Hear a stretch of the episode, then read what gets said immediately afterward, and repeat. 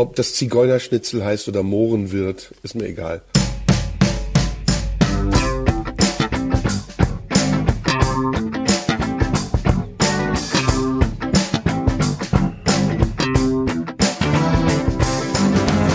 Hallo und herzlich willkommen zur Medienwoche, Ihrem und eurem Medienpodcast. Wir kehren so ein bisschen zusammen, was in den Medien diese Woche los war.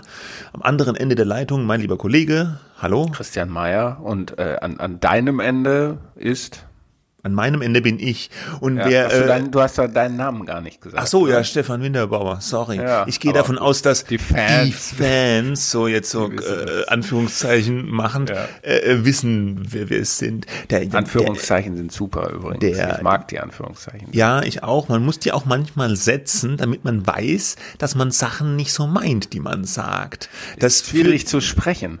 Äh, Das ist auch der junge Mann, den wir am Anfang gehört haben, Serda, so Mundschuh, Kabarettist, Satiriker, hat Ärger bekommen diese Woche wegen Satire, wegen einem Podcast. Wir reden gleich darüber.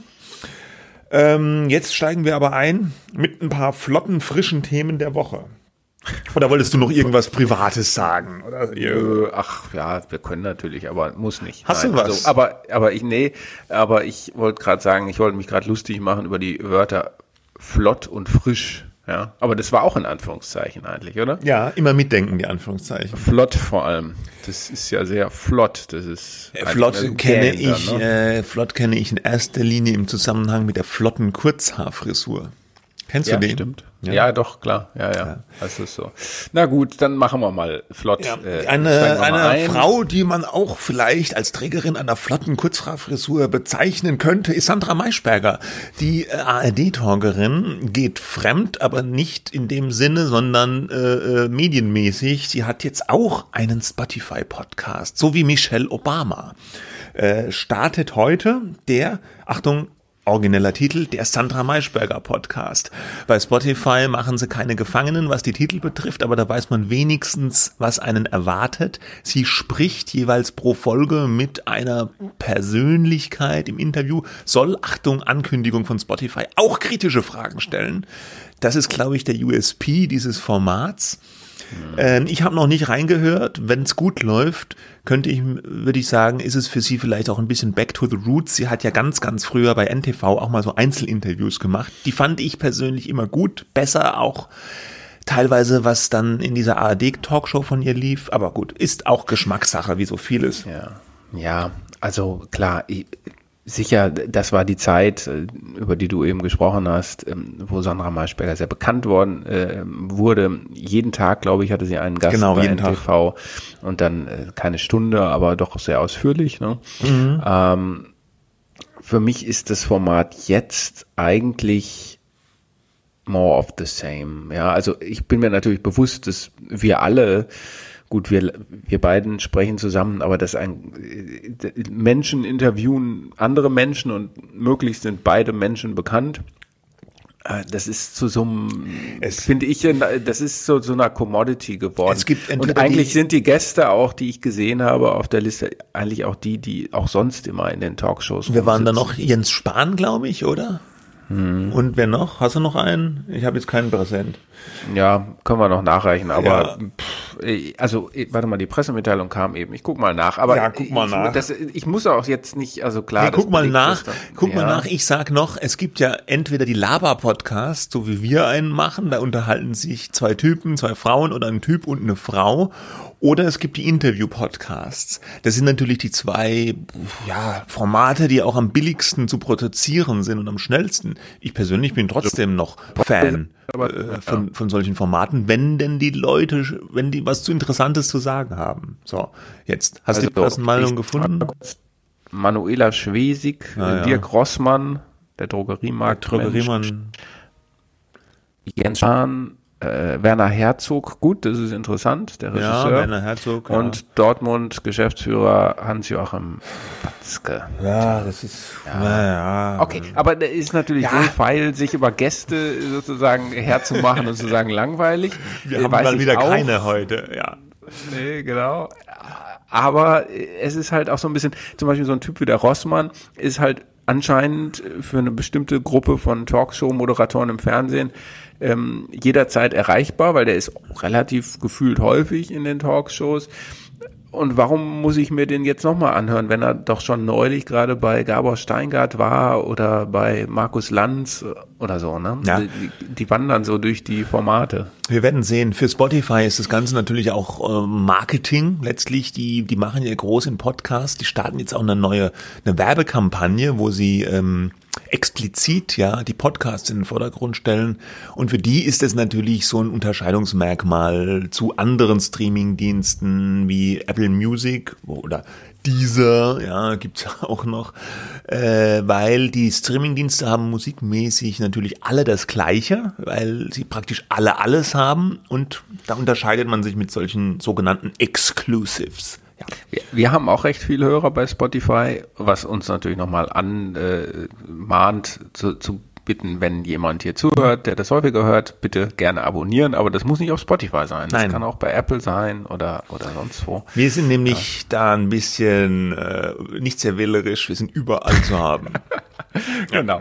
Gut, dann machen wir nicht weiter. so, dass wir nicht reihenweise Exklusivverträge hier auf dem Tisch hätten. Nein, nein, gerade wieder ist Anna vom Tisch gefallen. Ja. So, äh, wir hatten äh, in der vergangenen Woche eine ähm, tolle, nein, eine Kampagne der, der Süddeutschen Zeitung, eine neue Markenkampagne, die hieß Mut entscheidet. Da hatten wir uns noch so so, hm, wer ist da jetzt eigentlich mutig und was soll das? Also wir fanden die Kampagne nicht gut, ja, weil das toll war jetzt schon wieder ironisch nein. gemeint. Ja, nee, ich. das war ironisch gemeint und ich habe es auch gleich ja wieder zurückgenommen, weil das dann auch überflüssig ist und auch nichts bringt, ähm, äh, das so ironisch zu sagen. Sorry. Aber jetzt ist die Süddeutsche Zeitung, ähm, der Verlag, äh, schon wieder ein kurzes Thema, aber nicht so, ähm, ähm, tja, ist das jetzt mutig oder nicht? Auf jeden Fall werden sie 50 äh, Stellen in der Redaktion abbauen oder bis zu 50 Stellen heißt es. Ähm, äh, und dann, dann waren alle ganz schockiert, ja, äh, so auf Twitter und so habe ich das gesehen. Wobei man halt sagen muss, ähm, ja, das ist an, anscheinend ein Zehntel der Redaktion, wenn ich das richtig gesehen habe. Ähm, äh, Korrigiere mich, wenn ich da falsch liege. Aber Nee, hab ich auch gelesen, Kein ja. so kleiner Teil. Aber sagen wir mal ehrlich, äh, das, alle sparen, alle bauen ab. Ähm, und ähm, ich finde das jetzt nicht so ein Fanal, dass man jetzt, oh, jetzt muss auch noch die Süddeutsche Zeitung Stellen abbauen. Ähm, also ich finde es das ist wahrscheinlich kein verkehrter Schritt und auf der anderen Seite sind sie natürlich gut beraten, wenn sie andere Leute wiederum einstellen, die vielleicht Qualifikationen haben, die, die, äh, die sie brauchen, also was wird auf der technischen Datenseite oder auf der Social Media Seite, äh, was das angeht. Der Beruf des klassischen Redakteurs, der nur da sitzt und schreibt und äh, sich Gedanken macht, ist halt ein gefährdeter Beruf. Ja. Ja, das stimmt. Bis auf Claudius Seidel, der Filmkritiken schreiben darf für die FAS in Berlin. Aber äh, du hast recht, die Süddeutsche wird nicht untergehen. Ne? Ist natürlich für die einzelnen Betroffenen schlimm bis blöd, ja. Wobei die ja auch viel über so Abfindungsregelungen machen Das wollen. ist ja ein freiwilliges Abfindungsprogramm. Genau. Das äh, gab's äh, bei in uns, vielen- das gibt's bei anderen. Beim Äh, Spiegel gab's das ja. auch, ja. Äh, also äh, äh, das heißt, die, die allermeisten werden freiwillig gehen, die bekommen dann noch eine, eine gewisse Summe Geld dazu. Äh, was natürlich, finde ich, schon ein bisschen auseinanderklafft manchmal, weil du auch die Kampagne angesprochen hast, ist so dieses Selbstverständnis, mit dem die Medien manchmal nach außen treten in Kampagnen oder auf Branchenevents da meint man manchmal so, wir sind die allergrößten noch so und wir haben ein wahnsinniges Powerhouse und aber in, in der ja in der wirklichen Welt muss halt gespart werden und wenn Stellen abgebaut und die Budgets sind knapp, ja. Das klafft manchmal so ein bisschen auseinander. Ich weiß jetzt gar nicht, ob man das denen vorwerfen kann, weil was sollen sie denn Nee, machen? Man ja kann ja auch nicht in der Kampagne sagen, sagen, oh, wir sind so armer Haschall. Äh, Also ich wollte es nur noch mal, ich, ich wollte es nur mal sagen. Also manchmal sind da Selbstdarstellung und Wirklichkeit nicht hundertprozentig deckungsgleich, aber das liegt auch ein bisschen in der Natur der Sache Ja, von ich so Werbung. Ja. Genau. Ja, fast können wir dabei bleiben, ja, bei diesem Thema ähm, Anspruch und Wirklichkeit. Die Zeitungsverleger haben mal wieder getagt, der BDZV. Äh, äh, und da ist ja dein Oberchef Matthias Döpfner, der Springer CEO, auch Vorsitzender, hat eine Rede gehalten für die Unabhängigkeit äh, des, der Presse, des Journalismus und es ging aber auch mal wieder um das leidige Thema Staatssubventionen für Presseverlage, ja oder nein. Und da ist so die Haltung von Döpfner und vom BDZV so ein bisschen geteilt. Sie sagen einerseits so pauschale Staatsknete, nein, ja, keine nicht einfach Geld geben, weil das könnte die Redaktionen auch irgendwie indirekt beeinflussen, dass man jetzt so sozusagen Geld von, von der Regierung, vom Staat bekommt. Aber äh, was man doch gerne hätte bei den Zeitungsverlegern, ist eine, eine andere Förderung. Am liebsten hätte man, dass die Mehrwertsteuer gesenkt wird auf Medien- und Presseprodukte. Am besten ganz abschaffen. Ja. ja, das ist ja keine ganz neue Forderung. Ähm, es ging zuletzt darum, dass diese reduzierte Mehrwertsteuer, die ja für Printprodukte schon äh, gegolten hat, auch auf digitale Produkte anwendbar ist. Ich finde, das ähm, ist etwas, was man ja vor dem Hintergrund, dass Presse einfach so ein besonderes Gut ist, ja, und eben nicht ein Glas Marmelade oder die berühmte Schraubensammlung, ja, Schraubenpaket. Ähm, äh, das kann man auch total gut vertreten und das ist ähm, kein Geschenk in dem Sinne, sondern das ist äh, sozusagen der Staat, der das sicherstellt, dass die Presse äh, ihrem Auftrag nachkommen kann. Äh, pauschale Presseförderung ist halt ein bisschen, da gibt's ja jetzt dieses Paket von 220 Millionen, glaube ich, die verteilt werden sollen an Verlage, wo man aber gar nicht genau weiß, für was jetzt. Das ist halt ein bisschen wischiwaschi, ja. Also, ähm, und, und ich weiß gar nicht, ob sich die Redaktionen selbst, ich glaube nicht, dass sich die dadurch jetzt in ihrer Berichterstattung beeinflussen ließen, aber das öffnet halt so ein bisschen Tür und Tor für diejenigen, die dann sagen, ja, ihr seid ja auch alle nur staatsfinanziert. Und äh, das ist, das gilt es halt um jeden Preis zu vermeiden, ja, und, und einfach so dann nehme ich mir ein bisschen was und, und stecke das irgendwo rein und so. Das ist ja so unspezifisch, da muss es schon quasi einen regulatorischen Rahmen haben oder einfach einen, äh, einen Rahmen, wo man dann sagt, das fördern wir bei der Presse. Zunächst war ja geplant, diesen Vertrieb, den Zeitungsvertrieb zu äh, fördern mit, mit Geld und daraus ist jetzt diese pauschale ja. Äh, Unterstützung geworden. Also genau, das ist ja ein anderer Punkt. Neben der Mehrwertsteuer wäre für die Verleger ja auch noch okay, wenn sozusagen technische Belange oder eben Vertrieb irgendwie gefördert werden würden. Ne? Das, was du eben angesprochen hast. Ähm, ich kann die, das, was du gesagt hast, ein Jahr so mitgehen, aber so ein bisschen, so ein bisschen ja. finde ich, ähm, also das ist so ein bisschen die Verleger sagen, ja, wir wollen zwar schon irgendwie finanzielle Vorteile, aber wir wollen nicht dann äh, so dastehen, als ob wir jetzt so richtig Geld vom Staat bekommen werden. Deswegen macht es doch mal lieber über die Mehrwertsteuer. Ich spitze das jetzt so ein bisschen mhm. zu.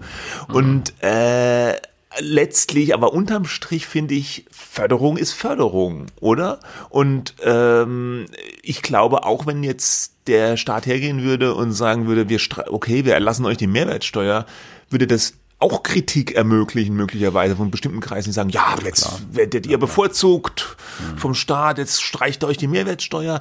Letztlich, mhm. wenn geholfen werden soll, den in Anführungsstrichen notleidenden Verlagen, Äh, dann muss geholfen werden und auf die eine oder andere Art. Aber das ist so ein bisschen, es gibt doch diesen Aber es Spruch. muss ja gar nicht geholfen werden. Ja, die Verlage sagen, nee, wir, ja, könnte man auch sagen. Nicht. Ja, so. könnte man auch sagen. Aber das wollen die Verlage auch nicht. Die wollen ja irgendeine Art von Förderung. Das sagen sie ja dauernd. Ja, die einen mehr, die anderen weniger. Ja. Ne? So und die einen nehmen auch Geld äh, von Google und sagen, das ist ja, äh, viele. Äh, ganz wichtige Unterstützung ja. hier für uns, äh, Herr mit der Kohle. Ja. Aber dieses so ein bisschen, ja, dann streich doch mal die Mehrwertsteuer oder oder oder fördern den Vertrieb, aber aber nicht so pauschal. Das andere ist dann aber schon okay. Ich finde, es ist ein bisschen so dieser Spruch, you can't have the cake and eat it. Ja, also du kannst nicht beides haben. So ein bisschen die totale super Unabhängigkeit mm. vor sich hertragen, aber dann irgendwo in irgendeinem Bereich dann doch ein bisschen Kohle vom Staat. Das ist, äh, aber dass, äh, dass Presse und Medien äh,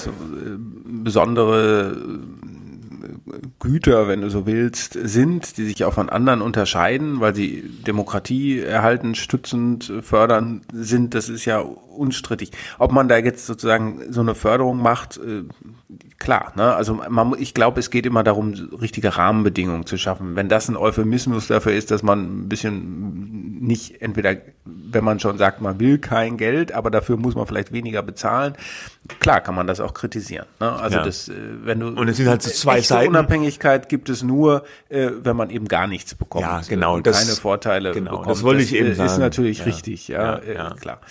Gut. Gut.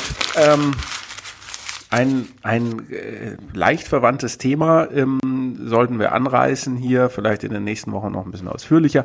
Äh, wir hatten in der vergangenen Jahr häufiger mal über das Urheberrecht gesprochen, über diesen ganzen Battle da in, äh, in, der, in Brüssel, in der, bei der EU um die Reform des Urheberrechts. Wir erinnern uns, da gab es die großen Demonstrationen gegen Uploadfilter, YouTube, das Verlegerrecht, also dieses Leistungsschutzrecht, wo die Presseverlage Geld von Google, Facebook Das und so Internet weiter ist übrigens wollen. nicht untergegangen bisher. Das ne? Internet ist nicht tot, ja, genau. Dann wurde diese EU-Richtlinie beschlossen ähm, und der Auftrag war dann an die einzelnen Länder, ähm, sie müssen daraus ein nationales Recht machen. Und äh, Frankreich ist da ganz schnell vorangeprescht und hat ein recht hartes äh, Gesetz äh, verabschiedet.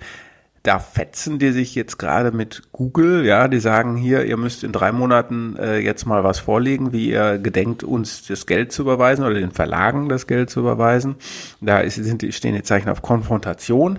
In Deutschland ja auch ein Land, was sich da, was, was, was auch eine führende Rolle gehabt hat in dieser Reform, hat sich noch nicht so viel getan. Das lag jetzt ewig rum, dieser Entwurf, dieser äh, ein Entwurf, den man ja erst machen muss.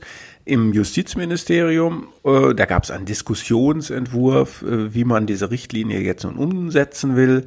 Und jetzt, äh, gestern habe ich bekommen den Referentenentwurf, das ist der nächste Schritt des Bundesministeriums der Justiz und äh, für Verbraucherschutz. Und das ist jetzt quasi sozusagen äh, das, das Papier, ähm, auf, auf Basis dessen wird jetzt diskutiert, wie dieses Urheberrecht angepasst werden soll. Ja, und äh, das hat, äh, sagen so Insider, ziemlich lange gedauert und auch, dass es diesen Diskussionsentwurf gegeben hat, sei sehr ungewöhnlich gewesen und so ein bisschen die Vermutung dahinter ist, dass das Justizministerium quasi die Richtlinien so ein bisschen verwässern wollte, weil die das auch äh, da intern nicht alle diese Richtlinie so unterstützen wollen. Ähm, naja, wie, wie dem auch sei, es liegt hier jetzt, ich muss das jetzt nochmal ein bisschen genauer lesen, was schon klar ist oder was da drin steht, sind zwei wichtige Sachen. Äh, nämlich einmal, dass eben die Plattformen so wie YouTube tatsächlich verantwortlich gemacht werden sollen für ihre, für die Uploads der Nutzer, für das, was die da hochladen, ja, und dann könnte es oder könnte es eben nicht zu diesen berüchtigten Upload-Filtern kommen die Verantwortlichkeit ist halt das Neue. Ja, vorher war YouTube und sind andere nicht verantwortlich gewesen juristisch für das, was da hochgeladen wird. Ähm, obwohl sie es natürlich trotzdem dann runtergenommen haben, wenn sich jemand beschwert hat. Ähm, und das Zweite ist dieses Leistungsschutzrecht, Verlegerrecht. Jetzt, da gab es und gibt es immer noch so einen Dissens darüber, ab wo, ab welcher ähm, ja, äh, ab wann muss eigentlich Google, müssen andere zahlen für die Nutzung von, von Inhalten, ja, und das sind ja diese Suchergebnisse, diese sogenannten Snippets. Und zunächst war der in dem Diskussionsentwurf stand wohl drin, ab acht Wörtern, ja, soll, äh, muss man zahlen. Also wenn Google in den Suchergebnissen mehr als acht Wörter eines Artikels wiedergibt, dann muss Lizenzgeld gezahlt werden, ja. Äh, und jetzt steht drin, ähm, die Nutzung einzelner Wörter oder sehr kurze Auszüge aus einer Presseveröffentlichung, die sei kostenlos, was ein bisschen unspezifischer ist, ähm, aber eigentlich favorisiert wurde vom Wirtschaftsministerium, denn die liegen so ein bisschen über Kreuz mit dem Justizministerium. So, das ist der Stand, wollte ich hier nur noch mal kurz referieren, aber das wird, ich bin mir sicher, ähm, das wird uns noch beschäftigen und das muss bis nächsten Juni halt eigentlich in ein Gesetz gegossen sein. Ganz ehrlich, ich kapiere das nicht, warum die jetzt wieder diese Regeln mit diesen Snippets so ein bisschen wischiwaschi machen. Das war doch schon im allerersten deutschen Weil, Leistungsschutzrecht. weil ihnen die acht Wörter eigentlich zu Versuch. viel sind. Ja? Ach, zu viel, dann sollen sie halt sechs Wörter nehmen, ist doch wurscht, ja. Also als ob das einen jucken würde, jetzt mal im Ernst. Dann nehmt er sechs Wörter, dann wird folgendes passieren, Leute, dann wird Google das auf sechs Wörter abkappen und fertig ist, wird nichts gezahlt, Ende der Geschichte. Jetzt ist wieder irgendwie sehr kurz und jetzt streitet man sich dann wieder wahrscheinlich vor Gerichten, was ist denn sehr kurz? Sind das jetzt sechs Wörter, ist acht Wörter auch sehr kurz oder kommt es irgendwie drauf an? Meine Güte, ja. Naja, aber gut. It's complicated. It's complicated. Apropos complicated, ähm, am Wochenende vielleicht mal einen Blick auf TikTok werfen, äh, wer da unterwegs ist, denn am Wochenende läuft eine Frist aus, die Donald Trump, der amtierende US-Präsident, gesetzt hat, ja.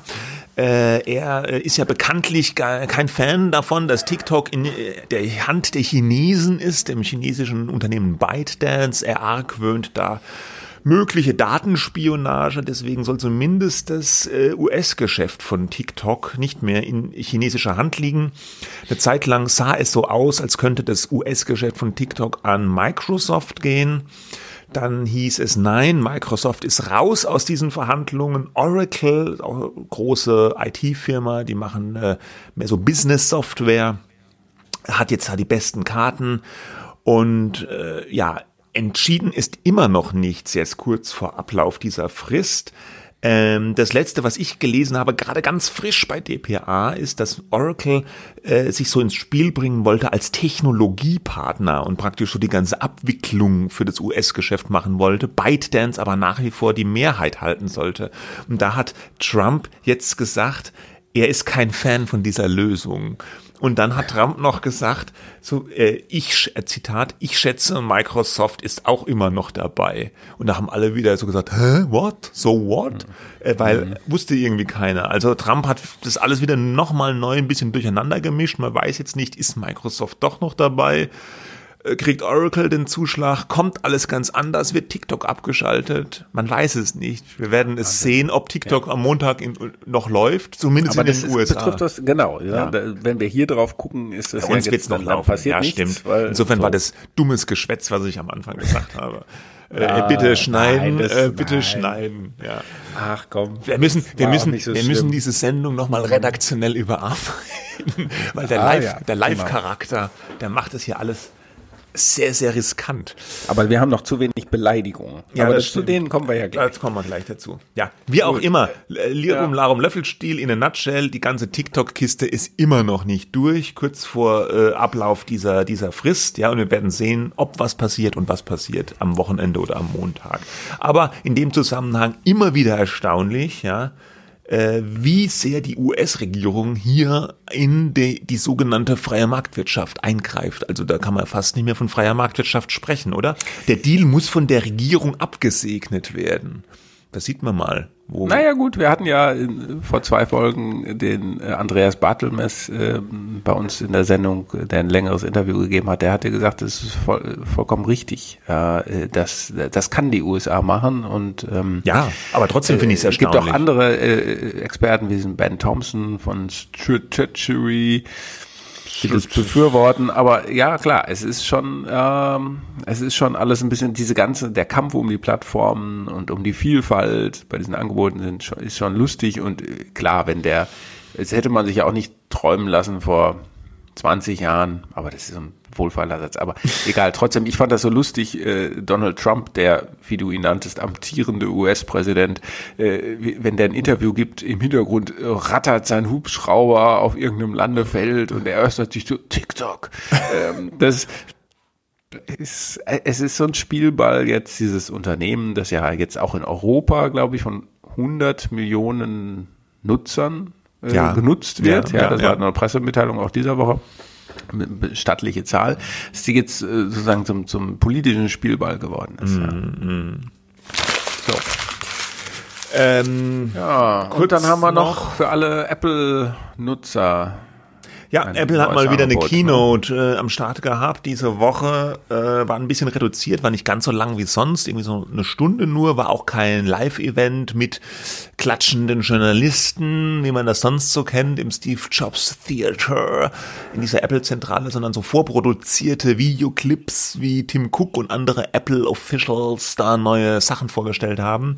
Im Wesentlichen gibt's eine neue Apple Watch und neue iPads, brauchen wir gar nicht groß drüber reden.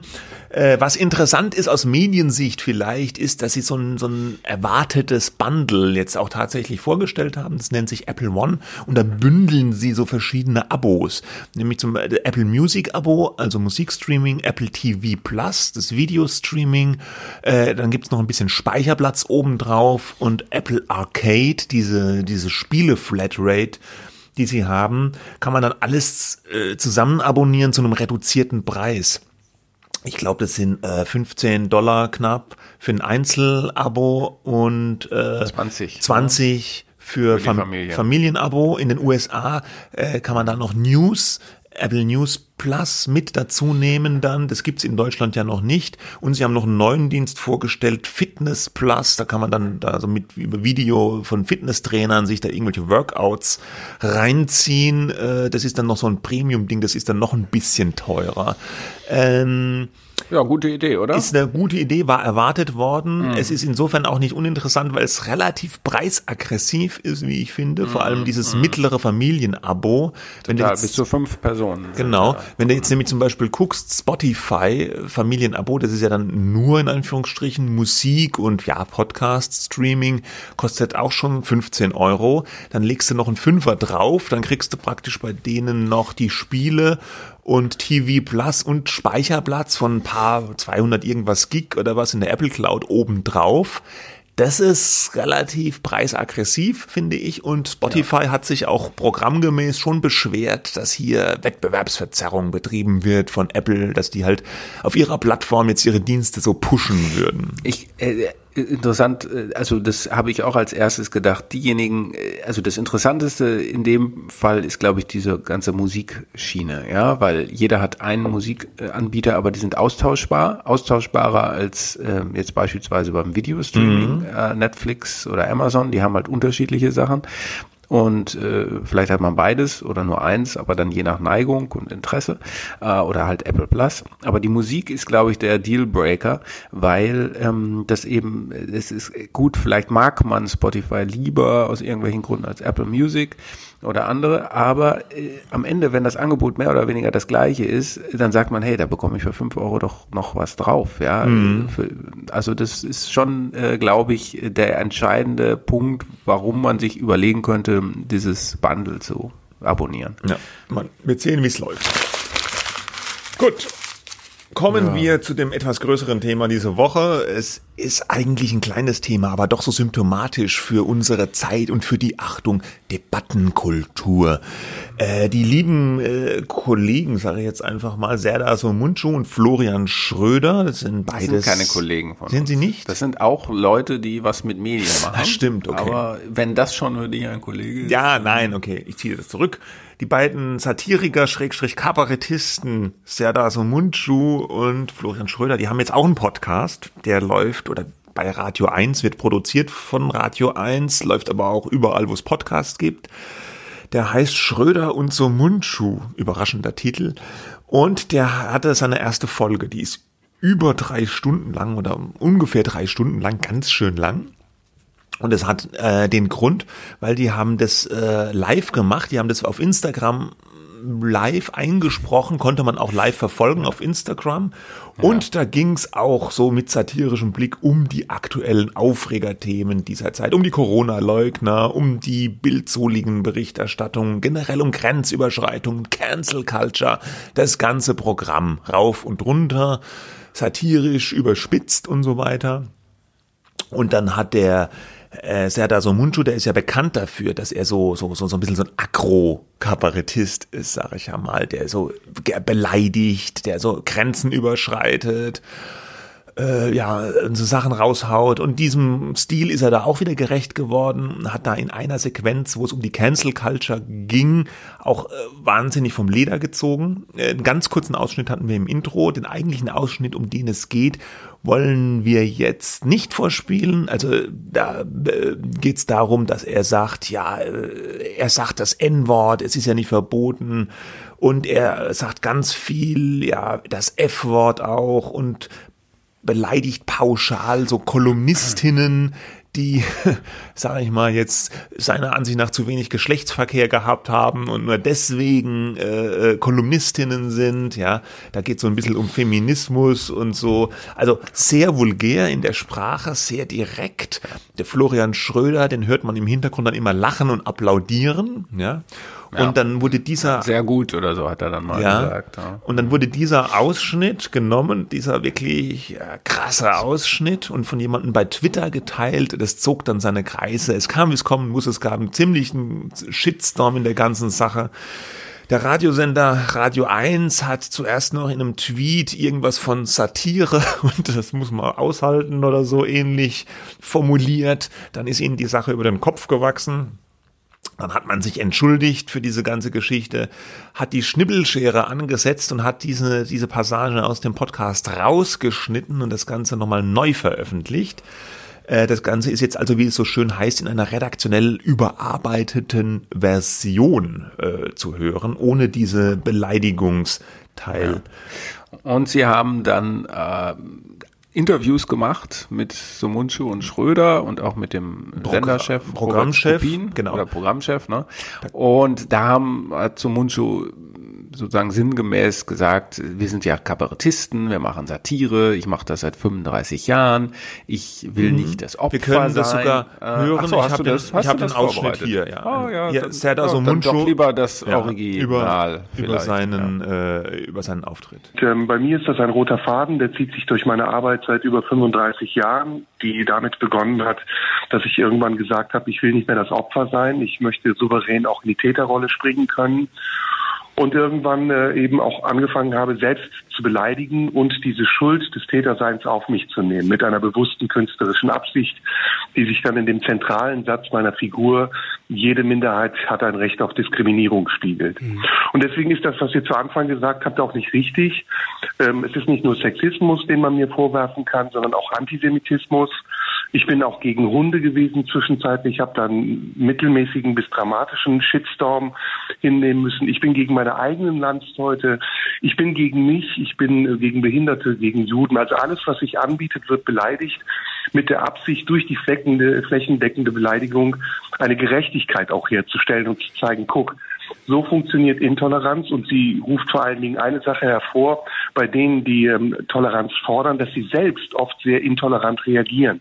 Soweit Zerda so Mundschuh. Ich habe den Ausschnitt ja. extra ein bisschen länger gelassen, um ja. den ach, Kontext zu wahren. Vielleicht hören wir gleich noch mal kurz, wie der Programmchef äh, das ähm, eingeordnet hat. Auch im Programm von Radio 1 in den Shownotes verlinken wir die äh, Gespräche, die bei Radio 1 über den Sender liefen, dazu auch nochmal. Und ich glaube, hier können wir jetzt festhalten, nochmal der Ausschnitt alleine Klar, da kann man sich nur von distanzieren. So, jetzt ist er eingeordnet in diesen über dreistündigen Podcast. Jetzt kann man sich das alles tatsächlich auch anhören. Dann versteht man tatsächlich mehr und besser. Dann weiß man auch, dass das nicht eins zu eins gemeint war, sondern dass der Kollege Somunchu da eine Rolle gespielt hat, die sich dann auch erklärt, aber eben vielleicht auch nur unzureichend. Und deshalb bedauere ich es tatsächlich, dass wir es nicht redaktionell bearbeitet haben also, und dass wir es nicht bearbeitet und auch herausgeschnitten haben und damit eben auch zugänglicher gemacht haben. Das ist ja auch eine unserer Aufgaben, auch dafür zu sorgen, dass am Schluss eine Satire auch funktioniert. Und hier müssen wir jetzt erstmal festhalten, die hat so nicht funktioniert und das tut mir leid, das tut der Redaktion leid, das tut dem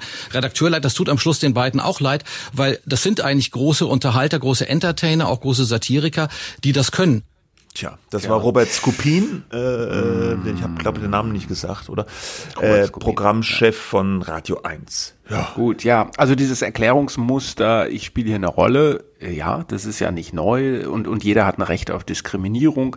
Auch nicht neu, das hat Harald Schmidt mehr oder weniger auch schon mal so gesagt, ja. Ähm, das ist jetzt quasi die Steigerung, ja, weil du hast es eben gesagt, es war unglaublich vulgär, ähm, was so Mundschuh da gesagt hat und, und äh, Schröder hat halt seinen Klakör gespielt und Schröder hat auch selber gesagt, ja, er hat äh, nicht damit sagen wollen, dass er das lustig oder richtig oder toll findet, findet, sondern die Performance, die hat ihm so gut gefallen ja. von Sumunchu. Also jetzt muss ich aber, und das ist, das zieht sich ja durch die Arbeit von, von Sumunchu tatsächlich, sagt er selber. Wir hatten vor einiger Zeit mal, vor zwei Jahren, glaube ich, war es fast schon, da, da kam eine Geschichte hoch, dass Oliver Polak äh, antisemitisch beleidigt worden ist auf einer Bühne von äh, Somunchu und da war auch noch Klaas Häufer Umlauf und Jan Böhmermann mhm. dabei ähm, und äh, auch auch da hieß es dann äh, äh die Idee von Toleranz wird durch gespielte Intoleranz persifliert. Das ist also quasi das Muster von Somunchu. Also kann man jetzt nicht unbedingt sagen, dass er da sich jetzt eben gerade mal ausgedacht, ähm, um, um das zu rechtfertigen, was er da abgelassen hat, sondern das ist schon eigentlich sein Vorgehen. Ich sein roter halt Faden, nur, wie er sagt. Ne? Es ist sein ja. roter Faden, ist vollkommen richtig. Das ist jetzt die absolut gesteigerte Form. Äh, ich äh, finde halt nur, und das hatten wir an anderer Stelle auch schon mal mit Lisa Eckert neulich, es ist halt dann auch irgendwann keine Satire mehr und es ist auch dermaßen vulgär. Es ist einfach nur noch Beleidigung und äh, natürlich, man soll es nicht verbieten und man muss sich jetzt auch nicht so wahnsinnig darüber aufregen. Man kann auch sagen, soll er doch seinen, seinen Brechwort, Wortdurchfall da irgendwie loslassen äh, und dann das rechtfertigen mit seiner künstlerischen Haltung. Aber es ist halt einfach auch nur blöd, äh, langweilig in seiner Zuspitzung und, und in der Form, wie er es dann praktiziert. Alle müssen auch, auch je, auf einmal müssen auch alle beleidigt werden, die irgendwie beleidigt werden können, ähm, finde ich dann auch auf einer Form vollkommen witzlos und das hat auch nichts mehr von äh, Satire, äh, wenn, wenn das sozusagen so durchgezogen wird. Das ist ja nicht intelligent, das ist einfach nur blöd. Ja, also zunächst mal ganz kurz vielleicht zu diesem Lachen auch von Florian Schröder. Und äh, ich muss sagen, mir ging es ähnlich. Ich habe den Ausschnitt auch noch anderen vorgespielt und die Reaktion von vielen Leuten ist tatsächlich, wenn man den Ausschnitt hört, dass ganz viele erstmal lachen. Und äh, ich, ich, das ist meine Meinung, ich glaube, man lacht da, automatisch, nicht unbedingt, weil man das jetzt besonders lustig findet oder die Performance der Kunstfigur jetzt äh, witzig findet, sondern weil es einfach so ein krasser Tabubruch ist, den er so macht, weil so redet man in der Öffentlichkeit normalerweise natürlich nicht, meistens noch nicht mal im Privaten, so vulgär übertrieben. Ja, ja, ja, ja. Und die Reaktion, die man da häufig hat, ist, man lacht erstmal drüber, weil man einfach so ja ein bisschen erschrocken ist oder auch weil man nicht weiß, wie man da anders reagieren soll drauf, ja, als als, als darüber zu lachen. Ja, so, also glaube ich, dass das so eine fast mhm. natürliche Reaktion ist. Dann erschrickt man vielleicht auch im nächsten Schritt ein bisschen über sich selber und, und sagt sich, ist es, wieso lache ich denn da jetzt eigentlich drüber und so. Äh, ich, ich bin da ein bisschen zwiegespalten in dieser Sache. Ähm, ich habe gedacht, zum Beispiel das Jan Böhmermann-Gedicht, das berühmte über Erdogan, das war ja auch furchtbar vulgär und äh, Grenzen überschreiten und alles. Und da und letztlich wurde es ja auch in Teilen zumindest ja verboten und als nicht unter die Meinungs- und Kunstfreiheit gehören von einem Gericht eingeordnet, ja. Hm. Weiß jetzt nicht, ob man, kann man natürlich, der Vergleich hinkt natürlich, wie alle Vergleiche. Aber ich erinnere mich, dass beim Böhmermann viele Leute äh, für ihn in die Bresche gesprungen sind und gesagt haben, da das ist Kunst, das muss verteidigt werden. Das da ging es gegen die Türkei, ein, eine, wenn du so ja, willst, ja, kein Rechtsstaat, keine Demokratie. Ja, genau. Und der Erdogan ist kein Demokrat und so weiter. Und dann muss man den auch Ziegen, Pünktchen, Pünktchen nennen. Also nennen dürfen und was. Also da war so eine, so eine breite Front von, von auch intellektuellen Leuten, die gesagt haben, das ist völlig in Ordnung, was der Böhmermann da gemacht hat, ja. Jetzt beim so Mundschuh ist so die einhellige Meinung eher geht gar nicht, ja. Wurde ganz viel Empörung über diese Sache. Also einhellig ja nicht. Äh, selbst, also Skopin und so, die sagen ja erst Meinungsfreiheit und dann ja, aber halt dieser Ausschnitt sagen alle, worden, dieser ja, Kont aber Kontext. Ne? Und, und deswegen hätte man das alles hören müssen, aber es hat dann am Ende nicht funktioniert. Ja, also ich sage jetzt so ungefähr, was, nee, was die sagen. Das hat nicht funktioniert nein, und deswegen müssen wir uns dafür das hat, das stimmt doch nicht. Das hat doch funktioniert. Das sagt ja der Sumunchu selber mhm. auch noch weiter mhm. in dem Gespräch. Das sagt ja, alles richtig gemacht. Ja, ja, also ja im der Sender sagt, hat nicht ja, funktioniert. Als, ja. als Ausrede sagt der Sender das, weil ja. das halt eine billige ja, und schnelle Ausrede ist, dass man sagt, ja, der Kontext und es wurde aus dem Zusammenhang gerissen und nee, mhm. das ist eins zu eins zu Mundschuh, der hat völlig recht. Will. Das ja. ist sein Stil, den hat er seit Jahren drauf. Das ist auch keine Überraschung, wenn man seit er so Mundschuh einen Podcast machen lässt, dass der sowas raushaut, ja, oder dass ja. der irgendwelche Leute beleidigt. Damit ja. muss man rechnen. Es ist sein Signature Move, ja.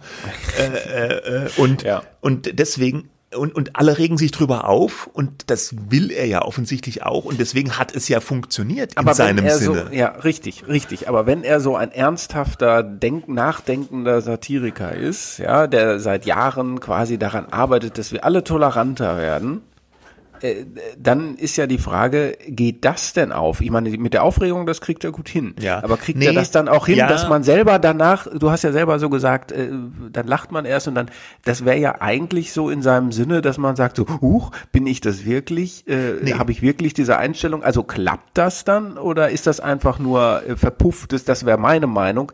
Ähm, äh, es wird dann am Ende, es ist total krass, aber das führt bei denen, es führt zu eigentlich keinen weiteren Denkhandlungen äh, Nee, bei den meisten ja. Leuten, glaube ich. Zumindest in dem Fall finde ich auch, dass es nicht so ist, weil über dieses Erschrecken oder über dieses Lachen wegen des Tabubruchs hinaus passiert da dann nicht mehr so richtig viel, ja. Ähm, an was mich das auch erinnert hat, ich weiß nicht, kennst du diesen David äh, Chappelle, den US-Komiker? Ja, bin ich nicht so, nicht so. Der, gut, äh, das ist doch, ja, er ist Schwarzer, ja, und der äh, hatte auch ein paar Programme auf Netflix, da habe ich mir mal ein paar Programme Mhm. angeguckt. Und als ich mir das angeguckt habe, habe ich ja auch gedacht, mein Gott, ist das ein krasses Zeug, was der sagt, ja. Mhm. Äh, also der ist wirklich ganz hart, ultrapolitisch, auch so Rassismus, Waffen und so ganz harte Themen immer. Und äh, dem seine Programme, die sind auch auch über Transgender in dem einen Programm ist er hergezogen so ein bisschen und kam da auch in die Kritik, ja nach dem Motto, das kann man, das ist jetzt nicht mehr witzig, was der da macht, das ist einfach nur noch diffamierend und so. Ähm, das fand ich nicht so. Ich fand die Programme von dem waren wahnsinnig hart und auch äh, teilweise schwer auszuhalten, aber ich konnte das noch als so eine Art Kunstform ja konsumieren, auch weil das Setting so war, weil der in so einem Theater aufgetreten ist. Ich habe mir das bei Netflix angeguckt. Der Kontext war hergestellt, ja. Als, als, als schwarzer Mann kann er natürlich auch nochmal viel, an, also anders über Rassismus sprechen, jetzt wie, wie jetzt vielleicht ein dahergelaufener äh, Weißer, ja. Ähm, äh, und ich habe mir gefragt, kann man das vergleichen? So Mundschuh ist ja zumindest türkisch-stämmig. Ich weiß nicht, ob er noch äh, türkischen Pass hat. Ich glaube ja, aber er ist bestimmt auch deutscher Staatsbürger, ja. Und er hat ja auch gesagt, er beleidigt ja auch oft, wie er sagt, seine Landsleute. Der ist ja auch schon über die Türkei hergezogen, äh, wie nicht gescheit, ja. Also der kennt da ja wirklich gar nichts. Und in so einem Umfeld, wenn so, wenn, wenn da noch so eine politische Sache mitschwingt oder eine, irgendeine Aussage, finde ich, kann man das auch gut machen. In dem Fall war es eigentlich nur Tabubruch um des Tabubruchs willen. So, hihihi, er hat, er hat Pimmel gesagt oder was war auch immer, oder er hat das N-Wort benutzt, uh, und dann lacht man halt so aus Peinlichkeit oder weiß mal, aber viel mehr ist es nicht.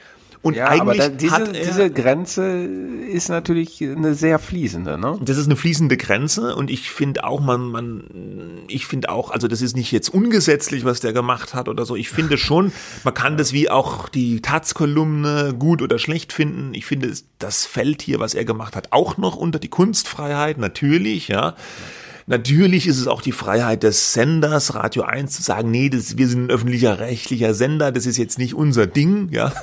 Dieser Stil, äh, dumm gelaufen, dass sie es nicht vorher gemerkt haben, ist jetzt natürlich alles ein bisschen peinlich, weil es ist natürlich kontraproduktiv, wenn die einen Drei-Stunden-Podcast machen, ganz viel über Cancel Culture reden, äh, und dass es die nicht gibt und hinterher kommt dann der Sender und schnippelt äh, da ein Stück raus. Vielleicht war das ja die Absicht.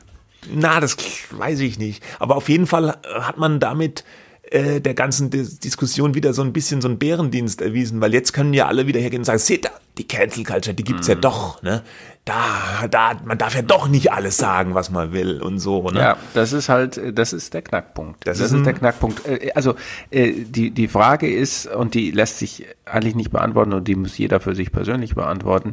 Führen solche Beispiele dazu, dass wir offener ähm, äh, äh, ehrlicher und auch konstruktiver über diese angebliche Cancel Culture äh, sprechen oder führt die einfach nur dazu, dass die einen sagen, was für ein Arschloch und die anderen sagen, grandios, äh, was der wieder für die Meinungsfreiheit hier tut. Ja? Ja, das weiß ich nicht. Ja, das kannst du auch nicht. nee. Das kannst du, das kann jeder nur selber äh, Aber- beantworten. Das ist halt eine schmale Grenze. Du hast, ich meine, ich kenne äh, Chappelle jetzt nicht so gut, aber im Grunde ist das ja eine ähnliche Figur und die äh, viele, viele deutsche Satiriker orientieren sich ja schon immer an den ähm, Amerikanern und ähm, Aber die das nur- Amerikaner, Mhm. die sind noch mal, die sind noch mal krass politischer, finde ich. Gerade kann man, bei, bei Netflix kann man sich ganz viele so amerikanische Stand-up-Comedians angucken.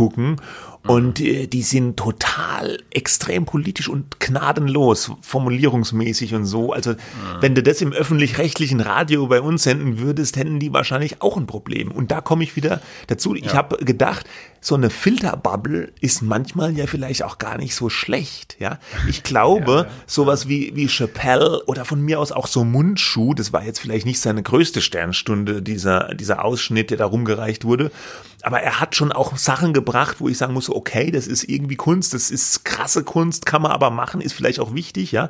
Die haben schon ihre Berechtigung in einem bestimmten Rahmen. Sowas kannst du machen, glaube ich, wenn du in einem, in einem Theater bist, wenn es wieder geht, äh, vor einem Publikum, vielleicht auch auf einer DVD, ja. Äh, aber vielleicht nicht in einem Beleidigungen bitte nur noch auf DVD. ja, aber nee, da ist es, ich sage jetzt mal ein bisschen ein, anderes Ja, Publikum ja. auch. Ja. Und hier hast du halt einen öffentlich-rechtlichen Radiosender, der einen Podcast macht und dann zieht einer auch noch diesen Ausschnitt raus und stellt den bei Twitter rein und auf die große Bühne, ja. Und Mhm. da passt es irgendwie nicht hin. Da wird es nicht verstanden, da wird es missverstanden oder vielleicht auch, weil es auch missverständlich ist und vielleicht, weil es in dem Fall auch nicht besonders gelungen war, ja, okay. Äh, aber äh, also ich finde solche Sachen auch von mir aus vulgär. Humor hat auch seinen Platz, ja. Beleidigungen haben auch seinen Platz, äh, ihren Platz, ähm, aber nicht überall, ja. Äh, es gibt auch, also damit muss man nicht so ein Massenpublikum behelligen. Aber du kannst es halt eben auch heute nicht mehr so aussuchen, was für einen Genau, Platz das, das, hat, ist ein Problem, ne? Also weil das wird heute so, immer das- mhm. dann rausgezogen, über Social Media geteilt und Medien berichten drüber, ruckzuck ist es überall, ja. Und dann musst du dich wieder erklären, ja, der Kontext war ja nicht Also, und hergestellt. Deswegen, und deswegen muss man zum Mundschuh eigentlich äh, aufgrund dieser Haltung heraus äh, verteidigen äh, gegen ähm, diejenigen, die sich jetzt unangenehm berührt fühlen. Ich finde halt aber dann eben auch, und das ist aber genau diese Grenze, die ich eben angesprochen habe, und die ist schwer zu definieren, die ist eigentlich gar nicht zu definieren. Und das sind dann auch manchmal so Urteile, die man trifft, weil einem was sehr unangenehm vorkommt. Ähm, die sind mir, mir ist es einfach zu blöd. Ja, und das habe ich ja auch am Anfang gesagt, aber das ist jetzt mein eigenes Urteil ähm, und das muss natürlich ein Sender auch nochmal für sich selber entscheiden und äh, wa- was einem, was dann zu einem passt und was eben nicht zu einem Ja. passt. Ja, die hat der- Haltung als solche, das ist ja auch wieder eine Haltung, ja, ähm, zu sagen, die spielen da ihre Rolle. Äh, und bezeichnenderweise sprechen ja alle über äh, so Mundschuh. Der Schröder ist halt jetzt der Klakeur da. Der ist ja auch irgendwie als Satiriker, nimmt er sich ja auch sehr ernst und, und zählt sich zu den Guten eigentlich. Eigentlich passen die auch gar nicht so gut zusammen, was vielleicht dafür spricht, einen Podcast zusammen zu machen. Aber äh, sozusagen die Tabuverletzung begeht, begeht äh, ähm, so Mundschuh und Schröder ist sozusagen sein Testpublikum. Ja. Ja, aber da muss man auch tatsächlich, gut, das hat der, der, der Programmchef ja auch selber gesagt, der eigentliche Fehler oder der Kasus Knaxus an dieser Geschichte ist, man holt sich Serdar so Mundschuh für einen Podcast und ist irgendwie überrascht, dass er Leute beleidigt. Ja, also da könnte man als Redaktion und da gab's, du hast ja die alte Geschichte mit Polak angesprochen, da gab's ja auch noch mehr Sachen. Ja. Also der hat schon oft für Ärger gesorgt, er kam deswegen in die Schlagzeilen. Das kann man sich denken, ja. Und da kann man auch die Idee vorher haben, dann nochmal reinzuhören und ein bisschen kritisch drauf zu hören. Und dann hätte man sich viel Ärger ersparen können. Aber na, das wissen die jetzt mittlerweile auch selber beim Radio 1. Muss man ihnen jetzt auch nicht mehr noch, noch weiter unter die Nase reiben. Aber Das wussten die ja schon vorher. ja, offenbar nicht, sonst hätten sie es ja gemacht. Ne? Aber es ist natürlich hinterher ist man immer schlauer, ja. Und äh, äh, wenn jetzt kein, wenn wenn der Typ, wenn der Typ das nicht auf Twitter gestellt hätte, ja, da hätte man sich vielleicht gratuliert im Sender. Ah, da haben wir jetzt wieder so ein provokantes Stück gemacht, äh, gut gelaufen, so Mundschuh hat geliefert, so nach dem Motto. Ne? Jetzt wurde das aber bei Twitter hochgezerrt, es gab die Empörung und jetzt heißt es wieder um Gottes Willen, ja, das ist indiskutabel. Das ist auch ein schmaler Grad, ja, je nachdem, wie die öffentliche Meinung hin oder her schwingt oder ob es einer merkt oder nicht oder ob es auf Social Media hochgezogen wird, ob es dann da einer merkt oder nicht und wer das dann teilt und wie, welche Follower der hat und so weiter weiter. Ja, es ist eigentlich mittlerweile unberechenbar, äh, diese Wirkung, die so Sachen haben können. Ja, ja und weil es eben unberechenbar ist, ähm, natürlich spielt jeder irgendwie bis zu einem gewissen Grad eine Rolle. Jedes Medium hat so seine Positionierung und so weiter. Und jeder muss sich ständig überlegen, was er wo wie sagt. Das sollte man, also das, weil es jetzt heute ja auch hochgezogen werden kann, dekontextualisiert werden kann. Ähm, früher fiel das vielleicht nicht so auf, aber ich finde, das ist generell einfach eine äh, sozusagen eine ja, Haltung, die man einnehmen sollte.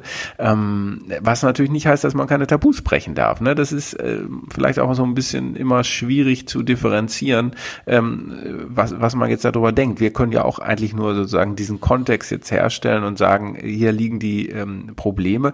Einerseits wollen Medien auffallen, ja, in dem Fall der Sender, die schmücken sich mit dem so Mundschuh und halten sich für äh, ähm, ja, da Cutting Edge äh, und, und das heißt ja auch immer bei Radio 1, die sitzen ja hier in Berlin, ähm, nur für Erwachsene. Mm, ja, ja, ja, äh, ja, ja, ja, So, das wird dann Bush dann auch, glaube ich, nochmal betont. Ähm, aber, aber am Ende ist das äh, natürlich auch ein mündiges Publikum und das Publikum kann das entscheiden und das Publikum hat jedes Recht zu sagen, was für ein was für ein Quark, was für ein schlimmer was für schlimme Sachen verbreiten die da. Und jeder andere hat auch das Recht zu sagen, äh, ja, da hält er euch den Spiegel vor, ihr Rassisten und Antisemiten und Frauenfeinde. Ja, ja, ja. ja. Es ist äh, je nach äh, da, wo du stehst und was du hältst. Es ist man kann das machen, aber der Sender muss sich quasi entscheiden, was ist quasi unsere Positionierung und wen wollen wir sprechen lassen und wo ist die Grenze. Ja. Genau. Und das ging in diesem Fall dann tatsächlich schief. Insofern würde ich dem Herrn Skupin widersprechen. Nicht die Satire ist hier schief gelaufen, weil wie gesagt, die Satire war erwartbar in dieser Form von diesem Performer, sondern einfach die Einschätzung des Senders war einfach eine falsche und ja, gut. Da machen wir mal den Deckel drauf. Auf diese Bin Debatte. Sicher, äh, es werden noch andere Satiriker äh, folgen, die auch wieder mit irgendwelchen Aufregern für Aufregung wiederum sorgen. Das ist ja eine Empörungs, ähm, äh, eine Kollegin von mir schuf neulich den Begriff, ich glaube, er war von ihr neu geschaffen, Empurtainment. Ah, ja, das ist gar nicht schlecht, ja. Das finde ich auch gut, ja. ja. Und äh, das ist es halt irgendwo. Das ja. stimmt. Ganz am Schluss noch ein kurzes Schmankerl aus dem Pressewesen. Ähm, es gab einen interessanten Gerichtsprozess gegen einen Hamburger, der sich offenbar jahrelang als FAZ-Redakteur ausgegeben hat, um sich auf Medien, äh, Events und Preisverleihungen zu schmuggeln und da den Buffets zu laben. Ja? ja. Ein, ein, Fall von Identitätsdiebstahl. Der Mann hat offenbar so eine. Wer hatte das äh, offengelegt? Die FAZ selber? Oder? Die FAZ hat da berichtet über den Prozess. Der wird jetzt, der ist angeklagt ja. wegen Betrugs. Mhm. Er ja. selber streitet das alles ab, äh, äh aber ja, ich fand es nur witzig, dass man sich als als FAZ-Redakteur auch ausgibt, ja. Nicht Ach so, hättest du jetzt beim SZ oder Welt oder äh, nee. Spiegel Spiegel-Redakteur das nicht so ah. witzig gefunden? Nee, aber es, es, gab ja immer so Fälle, dass sich einer als Arzt ausgibt oder so und dann operiert oder du. so oder äh, so. Aber ich habe da zwei, äh, zwei Cents dazu. Das eine ist, äh, ja, äh, nee, das finde ich auch gut, dass sie darüber berichten, wenn es dann auch einen Prozess gibt. Aber natürlich spielt das wieder so ein bisschen da rein, ja, äh, wieder die, äh, als Journalist kannst du dich überall rein lavieren. Die Echten können es ja, ja, die können sich ja tatsächlich dann da anmelden und auf irgendwelchen Buffets durchfüttern. Das hat aber stark nachgelassen. Und vor allem sagen. haben auch die Buffets nachgelassen. Ja, eben, das meine ja. ich ja. Ne? Ach so, also ja. so viel Gelegenheiten gibt es ja auch nicht mehr, sich irgendwo einzuschmuggeln und äh, zu Hause nicht kochen zu müssen, ja, obwohl das halt alles ein bisschen sehr trostlos ist. Ähm, also ich fand immer, ich meine, ich habe auch schon an diver bei diversen Veranstaltungen mal ein Häppchen gegessen, aber ich habe immer versucht, zum Beispiel vorher ich spreche in der Vergangenheit, weil es ja keine Veranstaltungen mehr gibt und erst recht keine Buffets. Ähm, ich habe immer vorher versucht, noch ein Brötchen oder sowas zu essen, weil ich das dann immer als unangenehm empfand, wenn man irgendwo aufgetaucht ist und dann steht da so ein Buffet rum und als, als erster in der Schlange drauf. ist wieder der Journalist. Ja, aber ja. ist denn das? Ja, das ist der von der. Das ist der von der Welt. Ja. Nee, also das äh, wollte ich eigentlich nie dazu kommen lassen. Hast du vorher noch ein Mettbrötchen reingetan? ne? Ja, ja, nee, ich mag lieber Käsebrötchen. Aber äh, irgendwas halt, damit man da nicht so mit knurrendem Magen hinkommt und dann irgendwie, dann spricht man mit jemandem und sagt, Entschuldigung, ich muss jetzt ans Buffet. Ja, weil man ist ja nicht dafür da, dass man isst als Journalist, sondern ja. dass man was mitnimmt. So, das Zweite, ähm, das ich aber dazu sagen will, ist, ja, da gab es jetzt so einen Prozess. Ich bin mir sicher, dass gerade im Lokaljournalismus sehr viele Leute unterwegs sind, die irgendwie, glaube ich, sich ausgeben, vielleicht mal für einen Journalisten oder oder Journalisten bringen dann noch Leute mit und, und Meinst so. du wirklich? Ja, also auf so Events? Mhm. Also ich muss ganz ehrlich sagen, ich war früher auch auf dem einen oder anderen Event, da hat stark nachgelassen. Äh, ich ich habe das ehrlich gesagt eher meistens als Last empfunden, ja. Und äh, das Essen, die Veranstaltung, die Veranstaltung, ja. Also ja. es war jetzt nie so vergnügungssteuerpflichtig, weil immer mhm.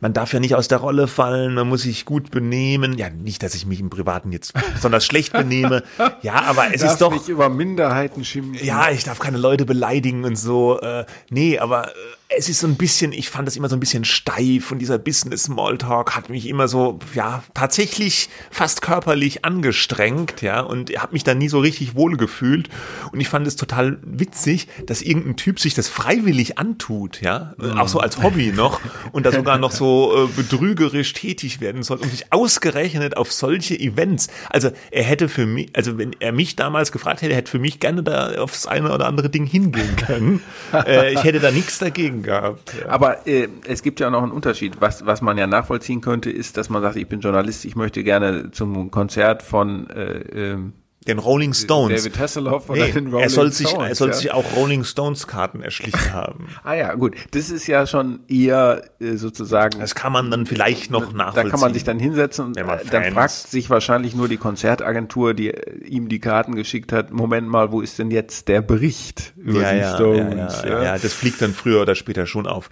Die Sache ist ja jetzt offenbar auch aufgeflogen. Der Prozess ist aber noch nicht vorbei. Im Oktober geht er weiter. Ähm, wir bleiben dran. Wir bleiben dran. Das war genau. die Medienwoche für diese Woche.